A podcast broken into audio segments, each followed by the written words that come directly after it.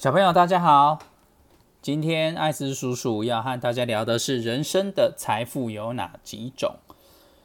首先，我们用巴菲特爷爷的例子来和大家聊聊这个问题。有一次，巴菲特爷爷在一个和大学生的对谈中，他问了他们一个问题：如果让你们选一台车子，全世界的任何一台车子，不管价格、不管类型、不管颜色。不管配件，只要你决定，就可以买给你。但是只有一个条件，那就是你的一生中只会有这一台车。那么，请问你从选车子到选完车子，然后拿到车之后，你会怎么对待你的车子呢？同样一个问题，艾斯叔叔想问各位小朋友：如果让你们选一个玩具，多贵都可以。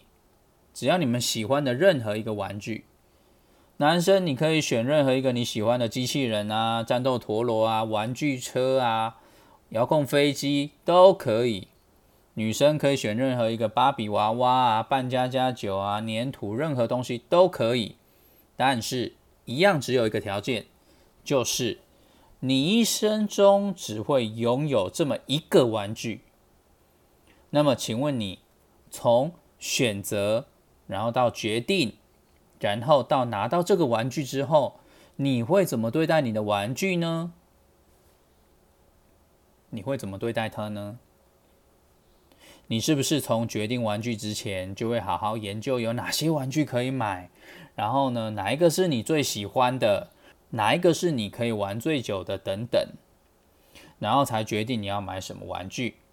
拿到玩具之后，你会不会仔细看玩具的说明书呢？就算你看不懂，你会不会请爸爸妈妈念给你听呢？我相信会吧。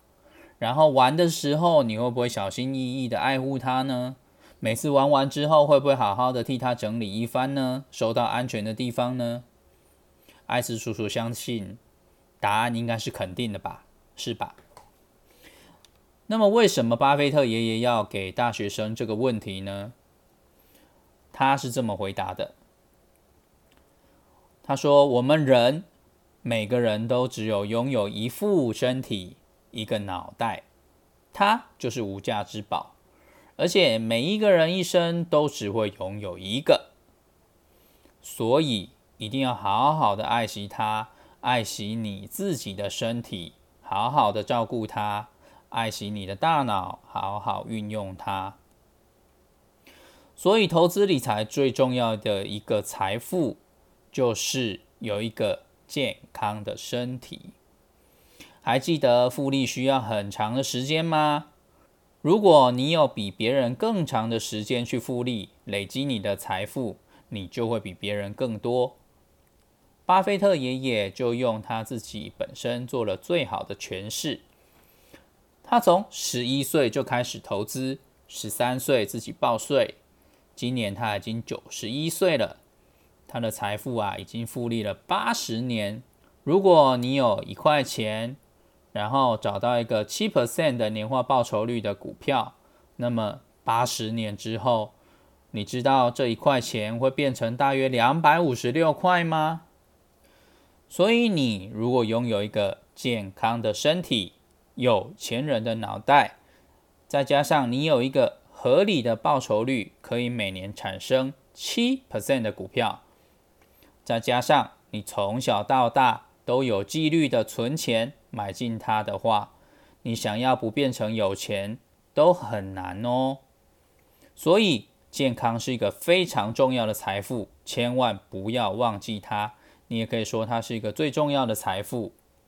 长大之后要赚钱的同时，一定也要保持一个健康的身体。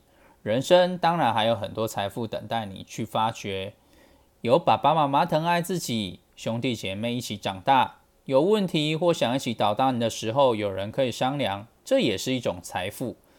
所以家人也是我们的财富。在学校或出社会工作之后，有好朋友可以谈谈心、出游、讨论事情，一起打拼，也是一种财富。朋友也是我们的财富。有富足的心灵也是一种财富，就好比上一集艾斯叔叔说到的，施比受更有福，也就是一种心灵上的财富。如果小朋友你们长大之后可以找到自己喜爱的工作，可以天天开心的做自己爱做的事情，而且可以用你爱做的事情去赚取主动收入的话，这也是一种财富。有喜爱的工作也是一种财富。这五种财富是前可口可乐执行长戴森他在一九九一年的时候在乔治亚理工学院的毕业典礼中讲的。人生就像五颗球的平衡杂技，这五颗球是工作、家庭、健康、朋友，还有心灵。工作是一颗橡皮球，如果你不幸失手落下它。它还是会弹回来，但另外四颗球是玻璃球，一旦失手，它们可能会留下无法挽回的裂痕，甚至碎落一地，永远不会跟以前一样。你必须努力平衡你的人生。针对这一段话，如果有兴趣的小朋友，可以请爸爸妈妈再对你做进一步的解释哦。爸爸妈妈或许有不同的诠释，也不一定。那么今天的故事就到这里为止，谢谢大家的收听。如果喜欢的话，请给我一点鼓励哦，谢谢。